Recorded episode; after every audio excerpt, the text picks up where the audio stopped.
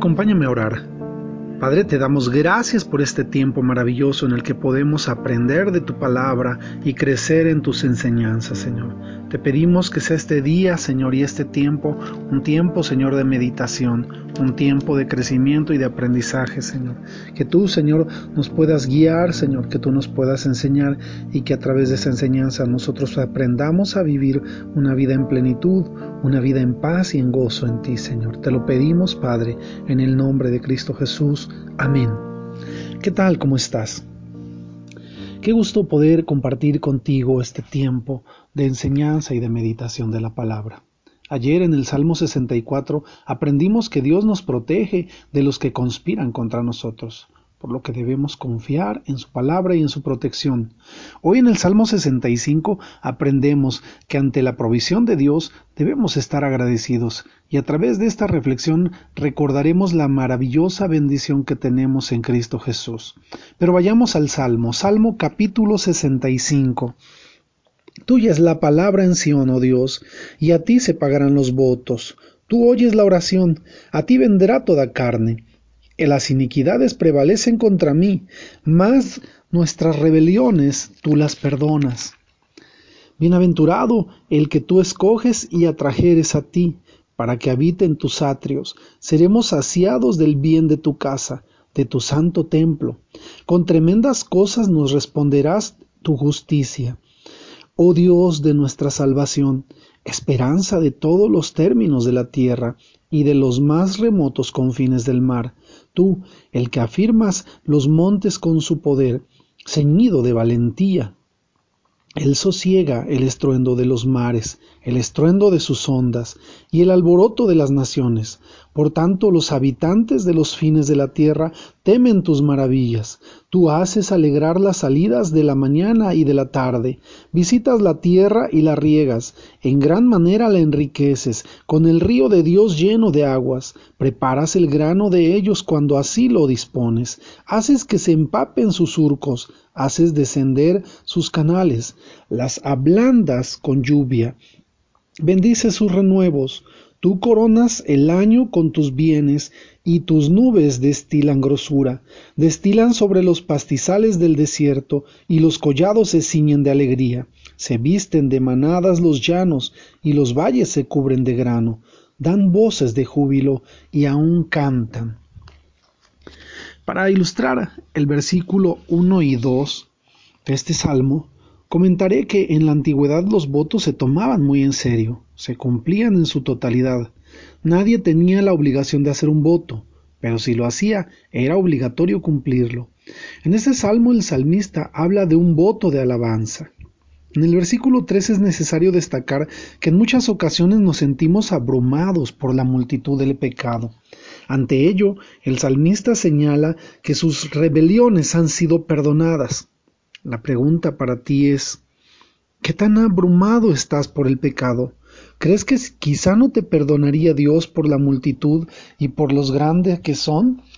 ¿Sabes?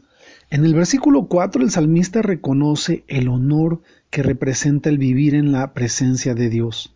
Este privilegio solo lo era conferido en la antigüedad a los sacerdotes del tabernáculo. Hoy podemos entrar libremente gracias al sacrificio de Jesús.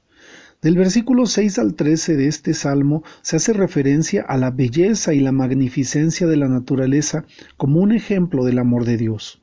Si analizamos la secuencia del salmo, el salmista comienza reconociendo su pecado y la bendición de ser perdonado.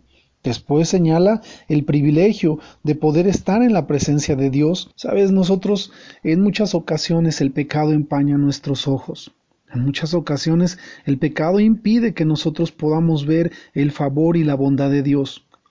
A veces aún nuestro afán es tan grande que nos encontramos tan ocupados en conseguir riqueza, en conseguir felicidad y en conseguir eh, las cosas que creemos que podrían traer esa felicidad. Sin embargo, no podemos disfrutar lo que tenemos. Conozco mucha gente que ha afanado su vida con riquezas, que ha querido obtener las cosas más hermosas que, pudieran venderse en un centro comercial, las casas más hermosas que pudieran existir en una zona residencial, el carro más lujoso que pudiera haber en una agencia. Sin embargo, cada una de esas cosas resultan superfluas, resultan huecas, resultan insignificantes, porque aun cuando la persona se afane queriendo poseer todo eso, su vida se encuentra vacía, su vida se encuentra triste y sola. He conocido muchas personas que viven en, un, en un campo, su casa quizá no es de material, tienen al levantarse un paisaje maravilloso del cual se regocijan, un campo que sembrar, un animal o un ganado o una vaca que ordeñar, y su vida camina. Parece insignificante la diferencia entre un pobre y un rico, pero la diferencia es grande no por las posesiones que existen, sino por el disfrute que una persona puede tener de las cosas que tiene. En otros momentos he destacado que lo más importante de poseer algo no es por el valor que tiene, sino, por cuánto se disfruta. Eh, el salmista expresa cosas maravillosas que suceden en la naturaleza. Y nosotros podemos observar que entre esas cosas se encuentra el riego que Dios da a, la tierra. Se encuentra eh, la, riqueza que Dios pone en el grano. Se encuentra cuando Dios hace que los surcos del campo se empapen de agua cuando Él ablanda la tierra para que haya eh, cosecha, para que haya eh, frutos, para que haya crecimiento. ¿Sabes? De Dios provienen todas las bendiciones, de Dios proviene todo aquello hermoso que nosotros podemos disfrutar. Es maravilloso ir al mercado y poder ver esos frutos jugosos, las naranjas, las peras, las manzanas, las uvas, los mangos, es maravilloso ver las zanahorias, los chayotes y tantas cosas que Dios ha hecho para nosotros que provienen de su misericordia y de su amor, porque Él es el que hace prosperar el campo, Él es el que hace prosperar la cosecha, es por su mano que nosotros podemos disfrutar. Pero sabes, una persona que tiene sus ojos cegados por el pecado no puede disfrutar de eso. El pecado no solo se encuentra en cosas que hacemos, sino también en cosas que dejamos de hacer. El salmista expresa que pagará sus votos. Una carga que muchas veces tenemos el hacer, es el hacer promesas y no cumplirlas. Eso también cega nuestros ojos, eso también nos entristece, eso también nos lastima. Por eso es tan importante que no nos comprometamos a dar, a hacer o a decir algo si no lo vamos a poder cumplir, porque si no se convertirá también en una carga para nosotros. Este tiempo eh, en que estamos aprendiendo del Salmo capítulo 65, es importante tomar en cuenta en qué situación nos encontramos hoy. Si tú te has atado por las palabras que has dicho, cumple tus votos. Es mejor hacer y no prometer que prometer y no hacer ha sido el talón de Aquiles de los políticos, prometer y no cumplir.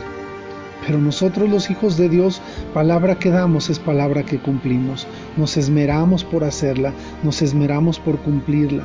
Y cuando en algún momento nos cuesta hacerlo, sabemos decir disculpa y nos esmeramos por resarcir cualquier daño que cometemos.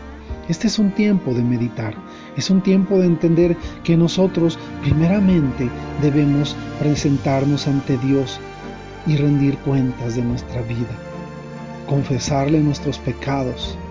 Después de eso, poder entrar a su presencia, disfrutar de su presencia y gozarnos en ella, porque es cuando nuestros ojos se abrirán y podremos ver la maravillosa provisión que Dios tiene para nuestras vidas, lo maravilloso que Él es con nosotros, lo bueno que Él es con nosotros. Y entonces todas las cosas que tenemos alrededor resultarán de bendición para nosotros. Que Dios te bendiga, que tengas excelente día. Amén, amén y amén.